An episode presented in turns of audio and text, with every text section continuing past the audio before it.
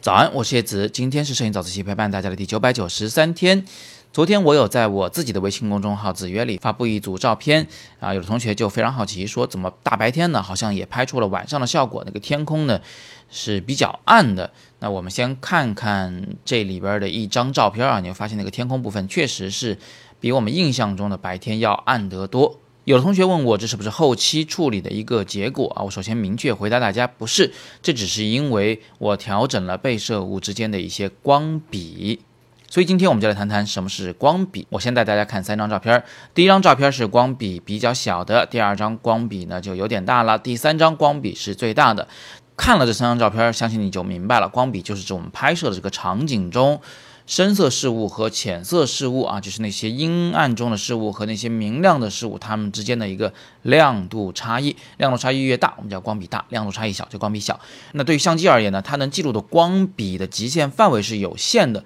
如果你拍的这个事物的光比比你相机能记录的这个能力，也就是所谓的宽容度要小的话，你拍出来照片呢就是非常柔和的。这画面里既没有纯白，也没有纯黑，就像是第一张照片一样。但是如果你拍摄这个场景的光线亮度之比超出了相机的宽容度，就会出现第三张照片的情况。这个画面里有大量的曝光不足，同时天空还曝光过度了。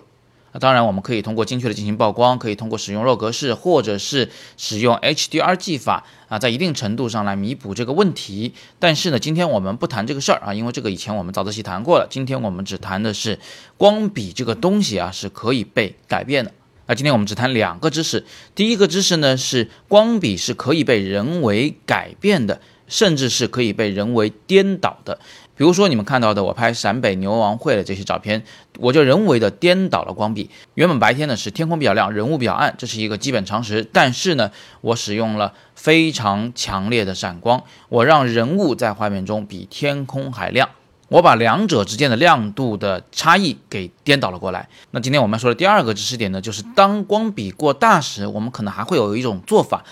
就是只保全亮部，不管暗部有多暗。那现在你们看到的照片就是这样一个结果。我们把人物照得特别亮，但是我们绝对不想让它曝光过度，于是我们按照它来设定曝光参数，最终导致这个人变成了曝光正常，但是背景就出现了曝光不足。为什么我们就亮不就暗呢？很简单，因为现在我们的照片都是在电子屏幕上观看，在屏幕上观看时，特别黑的那些地方可能会引起人的好奇心，可能会留有遗憾，但是毕竟它不让人讨厌。但是那些特别刺眼的亮的白色的地方，就会让人觉得看着有点不舒服。所以我们会尽量让这个画面中不要出现绝对的曝光过度。但是我们可能会允许它出现大面积的曝光不足，这种视觉效果呢也是符合人性的，因为我们在漆黑一片的这个夜晚走路的时候，其实你哪儿都看不清，都是一片漆黑，对不对？所以在画面里面出现大面积的黑，并不会让人觉得非常的反常。最后我总结一下，做个答复。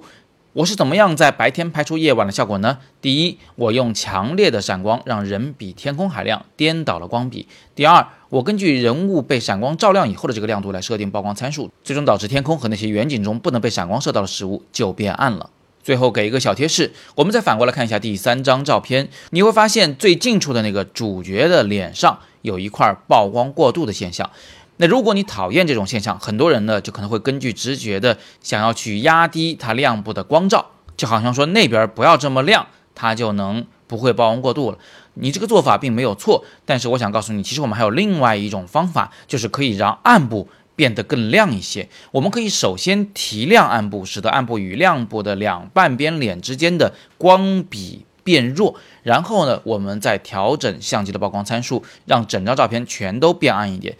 也就是说，当你想让画面中某些曝光过度的区块变得更暗，或者让一些曝光不足的区块变得更亮的时候，本质上你其实要做的是减小它们两者之间的光比，这才是你真正应该去调整的、去做的事情。那至于具体怎么做，其实我们有很多办法，你可以把它拉到阴影中去拍照，你可以用柔光板来削弱亮部亮度，可以用反光板来提升暗部亮度。好，那这就是我今天想给大家讲解的关于光比的知识。别忘了，我们的摄影早自习已经快有一千天了，我非常期待能听到你的声音，所以请把本文拉到底部，看到蓝色字样，你可以用稍快的语速录下这一段话，然后发到我的邮箱里面，我们将在第一千天早自习里面做一个混剪并播放出来。今天是摄影早自习陪伴大家的第九百九十三天，我是叶子，每天早上六点半，微信公众号“摄影早自习”，不见不散。